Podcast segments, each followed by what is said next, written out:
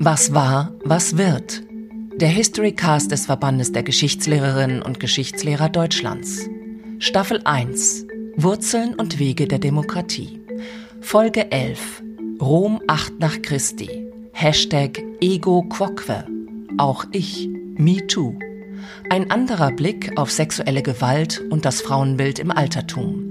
Heiner Wember im Gespräch mit Katharina Wesselmann. Das abgegriffenste Buch in meinem Regal ist über 50 Jahre alt. Die schönsten Sagen des klassischen Altertums von Gustav Schwab. Als Jugendlicher habe ich es immer wieder gelesen. Darin kommen viele männliche Helden vor. Hektor mochte ich, Achill fand ich zu arrogant, Odysseus in seiner Eifersucht abstoßend. Und Frauen, die schöne Helena entführt nach Troja, die grässliche Medusa, deren Anblick jeden zu Stein erstarren ließ, und Medea. Erst riskiert sie aus Liebe ihr Leben und als sich ihr Mann eine andere sucht und sie verstößt, startet sie einen mörderischen Rachefeldzug. Frau Wesselmann, was finden Sie so interessant an diesen alten Geschichten? Dass Frauen in der sogenannten Wiege Europas massiv benachteiligt und unterdrückt wurden, das ist ja nur nicht neu. Nein, das ist gar nicht neu, aber komischerweise ist es erst in den letzten Jahren in den Blick geraten. Ich denke, da hat sich seit 2017 die Keimzelle, die MeToo-Bewegung wahnsinnig viel verändert. Ich glaube, wir leben im Moment in einer Zeit wirklich des Paradigmenwechsels, wo man plötzlich alte Produkte einfach neu betrachtet. Das hat ja in Hollywood angefangen, die MeToo-Bewegung. Und Sie sehen das beispielsweise auch an älteren Filmen. James Bond ist immer so das klassische Beispiel und James Bond Beziehung zu Frauen, was man früher cool und witzig fand und jetzt einfach mit großem Befremden betrachtet.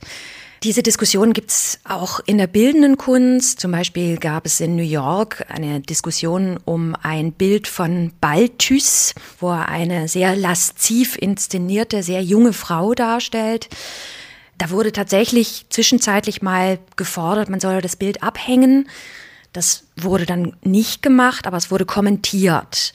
Bestimmte Inhalte brauchen heute eine Kommentierung, weil wir anders darauf schauen. So schauen Sie auf die alten Sprachen heute auch anders. Katharina Wesselmann ist Altphilologin. Sie hat lange Jahre in Basel an der Schule Latein und Griechisch unterrichtet dann eine Universitätskarriere gestartet und ist seit 2019 Professorin für Fachdidaktik der alten Sprachen an der Universität Kiel. Warum heißt Ihr Buch, Frau Wesselmann, die abgetrennte Zunge? Ist das wörtlich zu nehmen oder bildlich?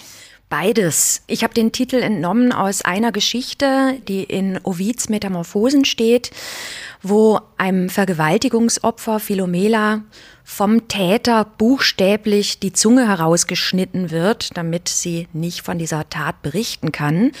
Ich fand das ganz eindrucksvoll als Symbol für ungesagte Dinge oder nicht wahrgenommene Dinge. Und das ist eben genau das, was ich meine mit dieser neuen Perspektive.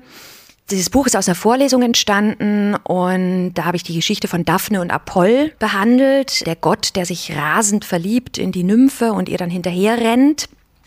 Und meine Studierenden kannten die Geschichte alle. Das ist eine ganz bekannte Geschichte, die steht in jeder Ovid-Ausgabe, in jeder Schulausgabe da, drin. Wo sie sich aus Not nachher in einen Lorbeerbaum genau. verwandeln lässt und der Lorbeer ab dann Zeichen auch der Herrschaft im Römischen Reich wird. Genau, auch Zeichen des Gottes und Zeichen der römischen Imperatoren. Eigentlich die ultimative Vereinnahmung dieser Nymphe. Und meine Studierenden waren ganz überrascht, die hatten die Geschichte noch nie so gelesen. Da finden Sie in Schulausgaben zum Teil Übertitel wie Die Hasenjagd, weil diese fliehende tatsächlich mit einem Hasen verglichen wird, der vor einem Hund flüchtet, vor einem Jagdhund. Also eine Art von Verniedlichung dessen, genau. was da geschehen ist. Das heißt, Sie haben keine neuen Quellen, sondern Sie schauen anders hin eine Vergewaltigung ist eine Vergewaltigung und nicht eine Hasenjagd. Genau, das ist wahnsinnig verharmlost worden, ganz viel in Übersetzungen, in Titeln. Und das Schwierige ist, die Geschichte ist tatsächlich witzig. Die Art, wie Ovid diesen vor Leidenschaft wild gewordenen Gott porträtiert, die ist sehr karikaturhaft. Der zählt da seine ganzen Eigenschaften auf, was er alles kann und wo er überall verehrt wird. Der macht das ganz große Tamtam. -Tam. Genau, da ist schon eine Komik drin in der Geschichte. Gleichzeitig ist es ein sexueller Übergriff, der da stattfindet und das wurde einfach immer nicht wahrgenommen. Ist das denn nicht ein bisschen anachronistisch? Also, dass wir aus der heutigen Perspektive, aus unserem heutigen Verständnis von Gesellschaft auf die Quellen blicken und sie anders interpretieren, als wir es vor 100 Jahren zum Beispiel getan hätten. Es gibt ja auch eine Kritik an Ihrem Buch, die Ihnen vorwirft, dass man das Rein und das Schöne aus der Zeit einfach so stehen lassen muss, zeitlos, es nicht unter einem Blickwinkel betrachten sollte, den wir vielleicht heute haben. Wenn Sie so wollen, ist es überhaupt anachronistisch, alte Texte zu lesen. Und da muss man sich eben fragen, warum tun wir das? Es gibt diese Position, dass man Kunstwerke rein ästhetisch rezipieren soll und diesen Gegenwartsbezug, das identifikatorische Lesen vermeiden soll. Das ist aber gerade in der Vermittlung schwierig. Das war so der Klassiker im Altsprachenunterricht. Da gibt es eben Phänomene wie Sklaverei, es gibt diese unzähligen Vergewaltigungsgeschichten, Kriegsgeschichten. Und die traditionelle Haltung war, dass man den SchülerInnen halt immer gesagt hat, ja, das war eben so.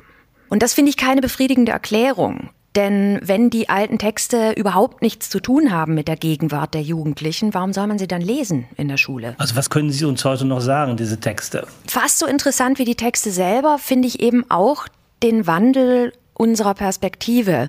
Also das kann man zum Beispiel auch vergleichen mit dem Blick auf den Kaiser Augustus, der sich gewandelt hat im 20. Jahrhundert. Vorher wurde Augustus immer verklärt als Friedensbringer, wurde sehr stark durch Vergils Perspektive gelesen.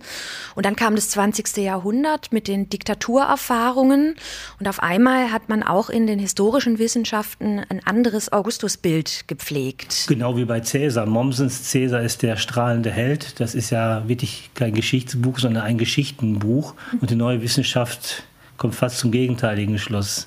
Manchmal wird einem vorgeworfen, wenn man so eine kritische Perspektive einnimmt gegenüber diesen alten Dingen, dass man zensieren wolle. Und da muss ich wirklich sagen, da liegt mir gar nichts ferner. Ich finde eben, dass gerade die antiken Texte durch den neuen Blick nochmal eine ganz andere Relevanz bekommen weil sich da eben Traditionen zeigen, die zum Teil bis in unsere Zeit reichen. Können Sie da mal welche benennen? Naja, zum Beispiel die Behandlung des Vergewaltigungsthemas bei dem römischen Komödiendichter Terenz. Da gibt es so einige Plots, wo Frauen von Unbekannten vergewaltigt werden. Und das Happy End besteht dann in der Regel darin, dass sie diesen Vergewaltiger heiraten dürfen. Es gibt sogar einen Fall, wo eine bereits verheiratete Frau in einer dunklen Allee äh, vergewaltigt wird und dann denkt ihr Mann, er muss sie jetzt verstoßen.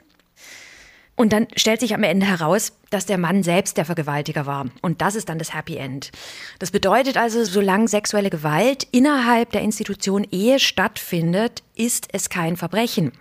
Und das ist natürlich hervorragend parallelisierbar mit dem Straftatbestand Vergewaltigung in der Ehe. Der ist vor 20 Jahren abgeschafft worden. 1997, glaube ich, ja, ja. Das ist ganz interessant, dass sich da in den letzten Jahrzehnten ganz rasant viel verändert und diese Veränderung nimmt, glaube ich, immer noch mehr Fahrt auf.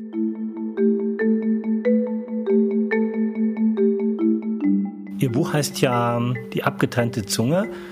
Es ist einmal wörtlich zu nehmen, es ist aber auch bildlich zu nehmen, weil Sie sagen, die Frauen erzählen nicht ihre Geschichte, sondern Frauen werden erzählt. Was mhm. heißt das? Das heißt, dass wir natürlich überwiegend männliche Perspektiven haben auf alles. Wir haben in der Antike selten auch weibliche Stimmen. Da gibt es Sappho zum Beispiel, die griechische Dichterin. Es gibt Sulpicia, lateinische Dichtung. Aber ja, 99 Prozent der Texte stammen von männlichen Autoren. Und die haben natürlich immer eine bestimmte Perspektive. Ganz interessant ist das zum Beispiel im Fall von Penelope. Die treue Gattin des Odysseus klug aber mit dem Einblickwinkel. Ja, Sie haben schon gesagt. Das Erste, was Sie sagen, ist die treue Gattin des Odysseus. Und das ist die Art, wie Penelope wahrgenommen wird. Sie ist die Frau von Odysseus, die auf ihn wartet, die ganz auf ihn bezogen ist. Sie ist klug, immerhin. Aber mehr wissen wir eigentlich nicht über diese Figur. Und wenn Sie mal in ein beliebiges Lexikon schauen, dann sehen Sie, dass da eigentlich noch ganz viele andere Aspekte eine Rolle gespielt haben in dieser Penelope-Biografie. Denn wir haben ja die antiken Mythen, das sind ja nicht Erfindungen von einzelnen Autoren, sondern so ein Mosaik von bildlichen Darstellungen, von Geschichten, die vielleicht nur mündlich überliefert waren, die irgendein Mythograph dann mal notiert hat. Und in Penelopes Fall zum Beispiel gibt es eine ganz interessante Geschichte. Sie ist die Tochter des Königs von Arkadien und von einer Nymphe. Sie wird als Kind ins Wasser geworfen von ihren Eltern und dann von Enten gerettet. Das ist so eine typische Heroengeschichte. Viele männliche Helden werden auch als Kinder ausgesetzt und von Tieren dann irgendwie gesäugt. Und in manchen Mythenvarianten ist sie auch die Mutter von Hermes zum Beispiel oder von Pan. Das ist eine ganz reiche Überlieferung. Und woher haben wir unsere Penelope, die nur noch Gattin des Odysseus ist, von Homer? der eben die Geschichte ganz stark auf Odysseus fokussiert hat und bei dem Penelope eine wichtige Figur ist, eine kluge Figur, aber eben eine Figur ohne eigene Identität so richtig. Sie nutzt ihre Fähigkeit nur dazu aus, um ihre treu sorgende Gattinrolle auszufüllen und sich vor den Freiern zu schützen. Sie kümmert sich auch um ihren Sohn und auch wie sie Odysseus am Ende begegnet. Das ist schon ganz beeindruckend. Aber es ist nicht ihre Geschichte. Sie ist Statistin in der Geschichte des Odysseus. Spannend in diesem Zusammenhang ist auch, wo wir von den Quellen sprechen, das fürchterliche Schicksal der 15 Mägde. Oh ja. Das ist ein Grund, warum ich die Ilias immer lieber mochte als die Odyssee. In der Ilias wird zwar auch ganz schön gemetzelt, aber meistens auf Augenhöhe. Diese Marktgeschichte, die ist ganz schwer verdaulich heutzutage. Odysseus kommt nach Hause und dann werden ja alle Freier, die seine Frau belagert haben und sich sein Hab und Gut aneignen wollten, umgebracht von ihm. Und es gibt eben eine Anzahl von Mägden im Haus, die sich mit diesen Freiern eingelassen haben. Und die werden auf ganz grausame Art umgebracht, müssen erst die Leichen ihrer Geliebten wegräumen und den Saal putzen und werden dann im Hof aufgehängt. Und dann heißt es, dass sie da zappelten wie die Gänse. Das ist ziemlich schrecklich. Noch ein Wort zur ja, weiblichen Perspektive. Vielleicht noch kurz zur Übersetzung. Als ich die Stelle in Ihrem Buch nachgelesen habe, habe ich bei meinem Gustav Schwab, mhm. von dem ich schon sprach, nachgeschlagen. Er lässt Odysseus von Dirnen sprechen. Das ist, glaube ich, im Original nicht so. Mhm. Sie schreiben, glaube ich, dass. Ja, ja, das hat Emily Wilson, die als erste Frau die Odyssee ins Englische übersetzt hat. Die hat das im Englischen nachvollzogen dass die Frauen, die einfach Gynaikes sind in, bei Homer, also einfach Frauen, zum Teil Frauen, die mit den Freiern geschlafen hatten, das steht schon da. Aber eben, das wurde im Englischen dann mit Whores oder Creatures übersetzt. Und bei Gustav Schwab, das kannte ich noch nicht, offenbar als Dirnen. Genau, und dann geht es noch weiter, dass dieses fürchterliche Gemetzel, dieses Aufhängen der Frauen, wird einfach dort nur so beschrieben, dass es vollbracht sei, dass die umgebracht werden sollten. Keine Details. Heißt das, dass auch die Übersetzung die wir bis heute haben, auch in diese Richtung gehen, versuchen, die schlimmen Stellen wegzuradieren. Ja, das ist in der Tat der Fall. Da gibt es auch eine Sammlung von Stellen von der amerikanischen Philologin Stephanie McCarter. Die hat eine Geschichte bei Ovid angeschaut, wo der Sonnengott das Mädchen Leukotoe vergewaltigt. Und da steht im lateinischen Text Vim passa est, also sie erlitt Gewalt. Und Stephanie McCarter hat etwa 15 Übersetzungen verglichen von den 60er Jahren bis 2009 und in keiner einzigen wird diese Phrase so übersetzt. Es steht da, sie fügte sich, das ist auch im She Submits und das ist auch in den deutschen Übersetzungen häufig der Fall, sie fügte sich. In einigen ist es sogar ganz positiv, she welcomed the invasion of the sun. Da ist viel geglättet worden, will ich mal sagen. Und da finde ich die antiken Texte in der Regel ehrlicher als die Paraphrasen und Übersetzungen. Was macht man denn jetzt mit diesen Quellen? Sollte man sie gar nicht mehr lehren? Sollte man sie sich gar nicht mehr vornehmen, wenn sie uns nichts mehr zu sagen haben? Oder sagen sie uns doch viel über die Zustände der damaligen Zeit und damit auch, wenn es die Wiege der europäischen Kultur war, über unseren Zustand heute? Ich finde auf jeden Fall, dass man diese Texte weiter lesen sollte. Also stellen wir uns mal vor, man würde sie nicht lesen. Stellen wir uns mal vor, wir würden einzig und allein in unserer Bubble der Gegenwart leben. Dann hätten wir auch keine richtige Perspektive auf die Gegenwart, glaube ich. Aber eben, wenn Sie sich sowas ansehen, zum Beispiel die Tatsache, wie normal Vergewaltigung bis in jüngste Zeit eigentlich war, wie unproblematisch das wahrgenommen wurde, dann sagt das viel über unsere Zeit und es sagt auch viel über unsere Zeit, dass sich da plötzlich was geändert hat. Sie haben ja ein Parallelphänomen, zum Beispiel beim Thema Sklaverei. Da gibt's inzwischen auch mittlerweile Literatur darüber, wie wahnsinnig das verharmlost wird, auch in Lateinlehrbüchern zum Beispiel. Katharina Ost in Tübingen hat da gerade drüber gearbeitet. Da sind die Sklaven immer vergnügt und gehören zur Familie und es sind auch nur zwei pro Haushalt, mit denen man so ein familiäres Verhältnis hat. Die Realität sah natürlich völlig anders aus, aber das wird auch in den Infotexten in den Lateinbüchern wird das oft so verschämt verschwiegen. Also da heißt es dann, ja, das waren schon Sklaven, aber die meisten wurden irgendwann freigelassen. Und in der Regel wurden die ja auch ganz gut behandelt und so. Das sind alles so ziemlich quellenfreie Behauptungen, die man da aufstellt, damit die Lateinlernenden das irgendwie leichter verdauen können, dass da jetzt Sklaven vorkommen. Der Untertitel Ihres Buches lautet Sex und Macht in der Antike neu lesen. Da haben Sie gerade schon gesagt, man sollte das weiterhin lesen, man sollte es nur neu lesen. Über Penelope haben wir schon gesprochen. Briseis ist ein besonderer Fall, beschreiben Sie auch in Ihrem Buch, die in den realen Quellen, wenn man sie liest, ein fürchterliches Schicksal hat. Sagen Sie noch mal kurz.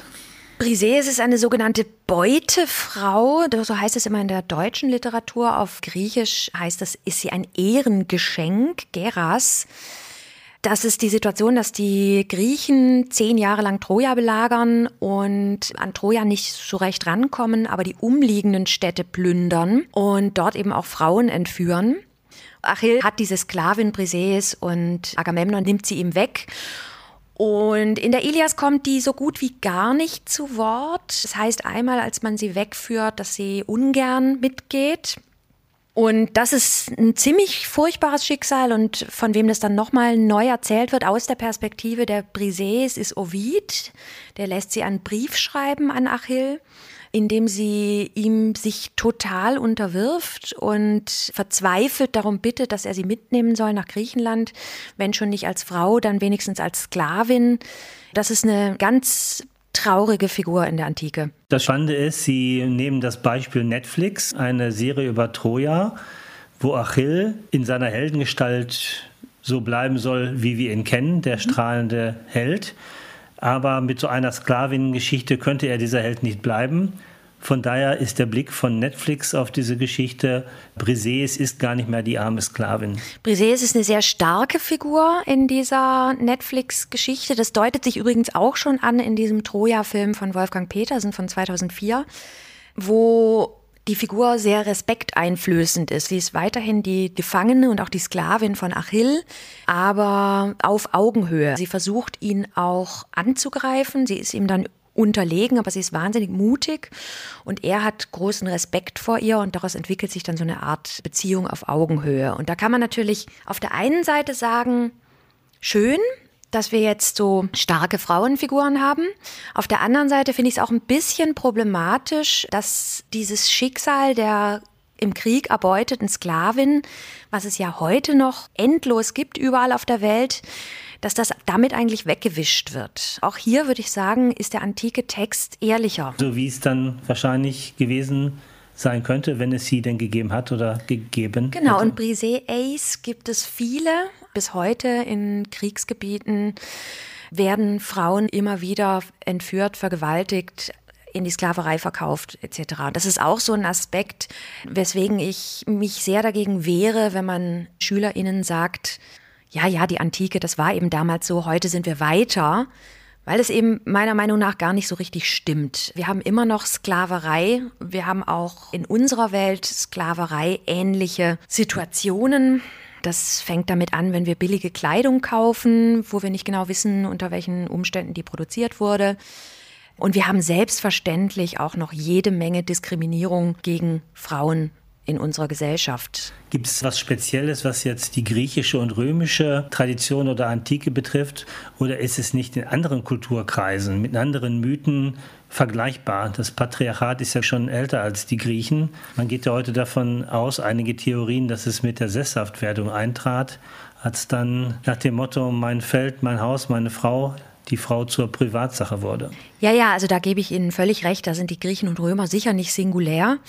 Aber die Griechen und Römer sind für uns, glaube ich, besonders wichtig, weil eben diese Schulfächer so eine enorme Tradition haben und weil die antiken Verehrung und Idealisierung gerade in Deutschland, Großbritannien auch, so eine große Rolle gespielt hat. Das sieht man ja bis heute an der Kunstgeschichte, an der Architektur etc. Alles, was nicht reingepasst hat ins schöne, edle Bild, wurde eben nicht thematisiert. Sie sagen, wir sollten weiterhin hingucken, sollten aber genauer gucken. Ich bin ja auch wahnsinnig enthusiastisch. Ich liebe diese Texte. Ich befasse mich damit seit Jahrzehnten und das macht mir wahnsinnig Spaß und ich habe das auch sehr gerne in der Schule vermittelt. Wenn Sie gerade an Ovid denken, der ja Dichter ist, also in Versen schreibt und dann auch sehr stark spielt mit der Sprache. Die Metamorphosen sind ein ganz wunderbarer Text, über dessen Struktur und sprachliche Schönheit man stundenlang reden könnte. Ich glaube nicht, dass wir den Texten irgendwas nehmen, wenn wir sie mit einer modernen Brille lesen, sondern im Gegenteil. Klar muss man da ein bisschen vorsichtig sein. Es gibt, gerade in den USA, gibt es die Tendenz, dass sich Leute zum Teil nicht mehr trauen, gewisse Texte zu lesen an den Universitäten oder an den Schulen.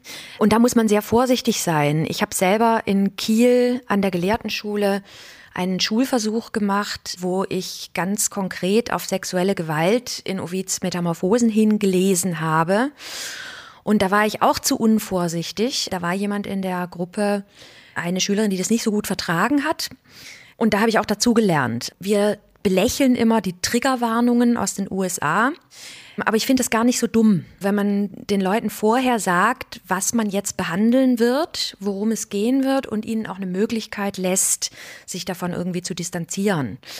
Das ist allemal besser als diese Verniedlichung, Verharmlosung oder das Totschweigen. Denn überlegen Sie mal, laut Statistik ist es ziemlich wahrscheinlich, dass in einer universitären Gruppe oder in einer Schulklasse jemand sitzt, der oder die schon mal sexuelle Gewalt erlebt hat. Und überlegen Sie mal, was für einen Effekt dann so eine Verharmlosung zum Beispiel dieser Apollon-Daphne-Geschichte auf diese Person hat. Eine Hasenjagd. Genau. Da wird das Opfer lächerlich gemacht. Das geht einfach nicht mehr. Das können wir nicht mehr so lesen.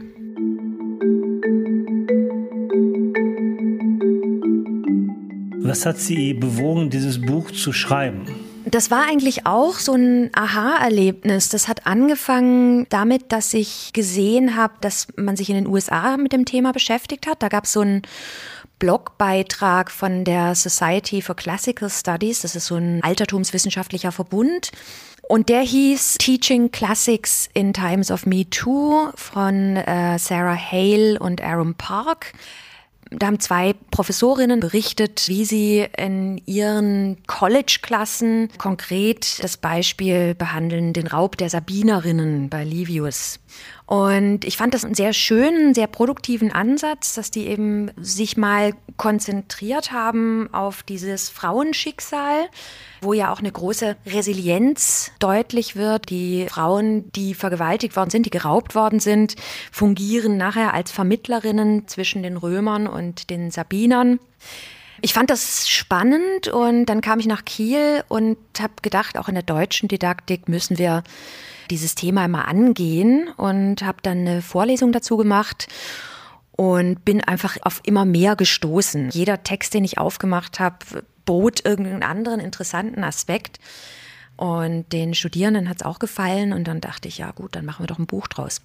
In den Mythen gibt es auch Geschichten, die herzzerreißend sind, zum Beispiel die von Dido, der karthagischen Fürstin, die sich am Ende selbst umbringt, weil der Mann sein Versprechen bricht und sie so in den Untergang treibt. Das soll den Kirchenvater Augustinus zum Weinen gebracht haben. Trotzdem hat das an der Situation der Frauen nichts geändert, solche Mythen. in der Zeit. Ja, das ist auch ein interessantes Phänomen. Dido passt eigentlich ganz gut in eine Reihe von weiblichen Figuren, die den Helden zu einer bestimmten Zeit Obdach bieten, Schutz bieten, Hilfe bieten, Liebe bieten. Medea gehört da dazu, Ariadne, Kalypso. Aber irgendwann muss der Held weiter. Und in Didos Fall finde ich es besonders interessant, dass man immer sagt, Dido tötet sich aus unglücklicher Liebe. Wenn man die Aeneis von Vergil ein bisschen aufmerksam liest, dann merkt man eigentlich, dass das nicht der einzige Grund ist. Dido ist auch ganz akut in Gefahr. Sie stammt eigentlich aus Phönizien. Sie hat auch so ein Fluchtschicksal. Und ihr böser Bruder hat ihren Ehemann umgebracht und äh, wollte sie auch töten, aber sie konnte fliehen. Und dann lebt sie in Karthago und gründet da diese Stadt. Und vor den Toren wartet ein Numiderfürst Jarbas, der sie unbedingt heiraten möchte. Und Dido wehrt es immer ab mit dem Grund, dass sie ihrem verstorbenen Gatten treu sein möchte. Und das ist so ein Grund, den Jarbas irgendwie offensichtlich akzeptieren kann. Aber als er dann erfährt von dem Liebesverhältnis zu Aeneas, da schäumt er natürlich vor Wut. Und in dem Moment, wo Aeneas abreißt, bleibt Dido völlig schutzlos zurück. Es ist ganz klar, dass sie als nächstes angegriffen werden wird von diesem Nachbarn. Das heißt, auch ihre reale Situation ist so verzweifelt, dass es auch Grund genug für einen Selbstmord. Genau. Und das finde ich eben interessant, dass eben Augustinus schreibt selbst in seinen Konfessionen, dass er weinen musste bei diesem traurigen Schicksal. Und was mich interessiert hat, ist, dass da für solche literarischen Figuren immer viel Empathie da war, aber dass man das eben nicht übertragen hat auf das reale Leben. Und da sind wir vielleicht bei der Diskussion vom Anfang. Das identifikatorische Lesen oder Kunst als ästhetisches Produkt das bedeutet eben in letzter Konsequenz, dass man mit einer misshandelten Figur weint, aber überhaupt keine Rückschlüsse zieht auf die realen Situationen von echten Figuren.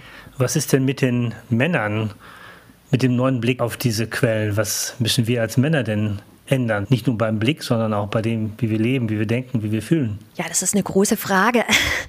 Ich finde, ich habe ein paar Kapitel in dem Buch auch zu Männlichkeitsinszenierungen. Hardcore-Pornos von Catull? Na, Porno würde ich jetzt also nicht sagen. Das ist ganz sicher nicht der richtige Ausdruck, aber es sind sehr obszöne Gedichte. Die könnten ähm, heute bei Rappern ganze Textzahlen füllen. Genau, da habe ich tatsächlich ein paar Vergleiche gezogen von Deutschrap und Catull. Aber da ist es eben auch so interessant, dass Catull so vielseitig ist. Er hat diese obszönen Gedichte, wo er seinen Dichterrivalen ebenso Battle-Rap-mäßige Dinge androht, bis hin zur Vergewaltigung. Das ist so eine Pose, die Catull einnimmt. Und dann gibt's ganz andere Aspekte dieses Dichters. Zum Beispiel hat Catull viel Sappho nachgedichtet. Und da gibt es Gedichte, wo der Sprecher die weibliche Position einnimmt. Es gibt von Catull in seinen obszönen Gedichten wahnsinnig homophobe Passagen. Gleichzeitig schreibt er aber auch Liebesgedichte an einen jungen Mann. Und was ich selber am spannendsten finde, eben ist dieser Rollenwechsel, der ganz viel mit Gender zu tun hat. Bis hin zu einem Gedicht, wo es um einen jungen Mann geht, Attis, der wirklich sein Geschlecht wiederholt wechselt in diesem Gedicht.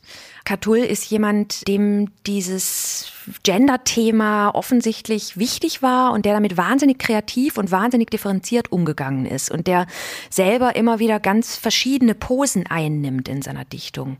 Und natürlich Locus Classicus für die Trennung von Dichter und Werk, weil er in einem seiner obszönsten Gedichte, das ist das Carmen 16, seine Rivalen mit allen möglichen schrecklichen Dingen bedroht und obszönen Dingen bedroht, weil sie von seinem Werk Rückschlüsse auf ihn als Person gezogen haben. Das ist natürlich auch super spannend heutzutage. Können wir denn heute in den gesellschaftlichen Umbrüchen, die wir gerade haben und durchleben, können wir da irgendwas lernen aus dem, was Sie da erforschen und Ihrer Profession?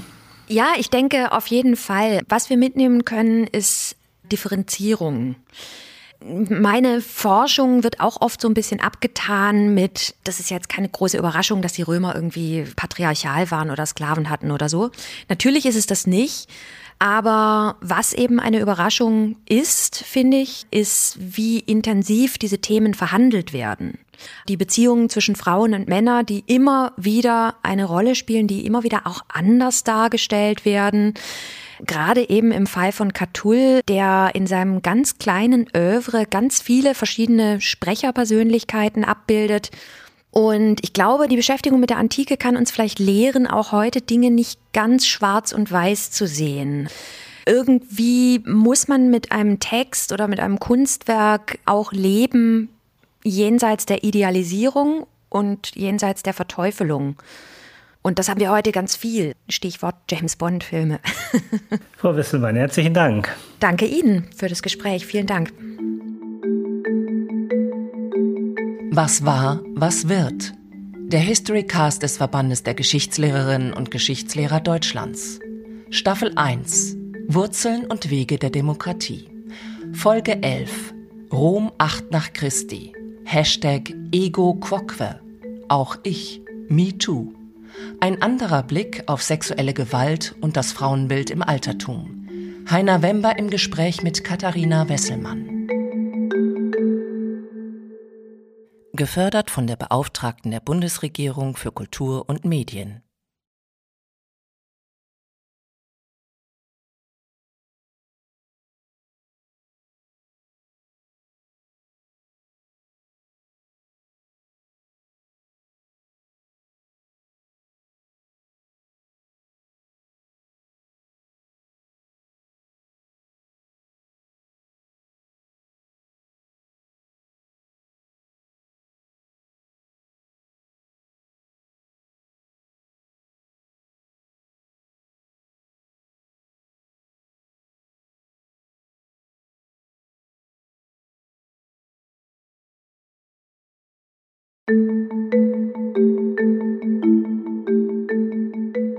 Was war, was wird? Der Historycast des Verbandes der Geschichtslehrerinnen und Geschichtslehrer Deutschlands. Staffel 1. Wurzeln und Wege der Demokratie. Folge 11. Rom 8 nach Christi. Hashtag Ego Quoque. Auch ich. Me Too. Ein anderer Blick auf sexuelle Gewalt und das Frauenbild im Altertum. Heiner Wember im Gespräch mit Katharina Wesselmann. Manchmal wird einem vorgeworfen, wenn man so eine kritische Perspektive einnimmt gegenüber diesen alten Dingen, dass man zensieren wolle. Und da muss ich wirklich sagen, da liegt mir gar nichts ferner. Ich finde eben, dass gerade die antiken Texte durch den neuen Blick nochmal eine ganz andere Relevanz bekommen, weil sich da eben Traditionen zeigen, die zum Teil bis in unsere Zeit reichen. Zum Beispiel die Behandlung des Vergewaltigungsthemas bei dem römischen Komödiendichter Terenz. Da gibt es so einige Plots, wo Frauen von Unbekannten vergewaltigt werden. Und das Happy End besteht dann in der Regel darin, dass sie diesen Vergewaltiger heiraten dürfen. Es gibt sogar einen Fall, wo eine bereits verheiratete Frau in einer dunklen Allee äh, vergewaltigt wird und dann denkt ihr Mann, er muss sie jetzt verstoßen. Und dann stellt sich am Ende heraus, dass der Mann selbst der Vergewaltiger war. Und das ist dann das Happy End. Das bedeutet also, solange sexuelle Gewalt innerhalb der Institution Ehe stattfindet, ist es kein Verbrechen. Und das ist natürlich hervorragend parallelisierbar mit dem Straftatbestand Vergewaltigung in der Ehe. Fast so interessant wie die Texte selber finde ich eben auch den Wandel unserer Perspektive. Also das kann man zum Beispiel auch vergleichen mit dem Blick auf den Kaiser Augustus, der sich gewandelt hat im 20. Jahrhundert. Vorher wurde Augustus immer verklärt als Friedensbringer, wurde sehr stark durch Vergils Perspektive gelesen. Und dann kam das 20. Jahrhundert mit den Diktaturerfahrungen. Und auf einmal hat man auch in den historischen Wissenschaften ein anderes Augustusbild gepflegt. Was wir mitnehmen können, ist Differenzierung meine Forschung wird auch oft so ein bisschen abgetan mit, das ist jetzt keine große Überraschung, dass die Römer irgendwie patriarchal waren oder Sklaven hatten oder so. Natürlich ist es das nicht. Aber was eben eine Überraschung ist, finde ich, ist, wie intensiv diese Themen verhandelt werden. Die Beziehungen zwischen Frauen und Männern, die immer wieder eine Rolle spielen. Und ich glaube, die Beschäftigung mit der Antike kann uns vielleicht lehren, auch heute Dinge nicht ganz schwarz und weiß zu sehen. Irgendwie muss man mit einem Text oder mit einem Kunstwerk auch leben, jenseits der Idealisierung und jenseits der Verteufelung.